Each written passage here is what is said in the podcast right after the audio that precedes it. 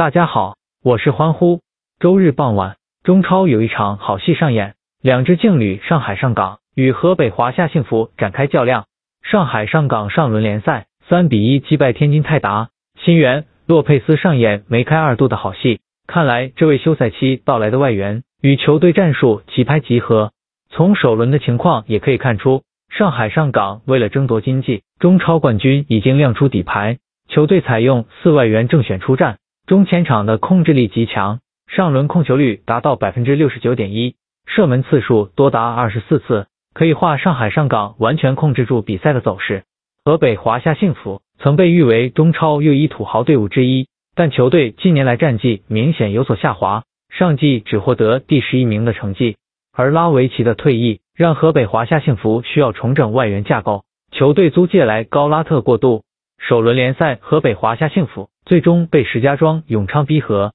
丁海峰还在比赛中染红离场，金帐被罚停赛，这样的表现并不被球迷接受。纵观河北华夏幸福三线实力都不及上海上港强劲，而且正在给新援磨合的时间。由于疫情的影响，球队开赛前都没有进行热身赛，河北华夏幸福金战还是不宜过分高估。上海上港一开局便使尽全力抢分。而且球队往季呈现一边倒的优势，上海上港过去两个赛季面对河北华夏幸福取得三胜一平的佳绩，如今再次面对河北华夏幸福，上海上港今仗无疑更值得看高一线。上海上港大胜可期，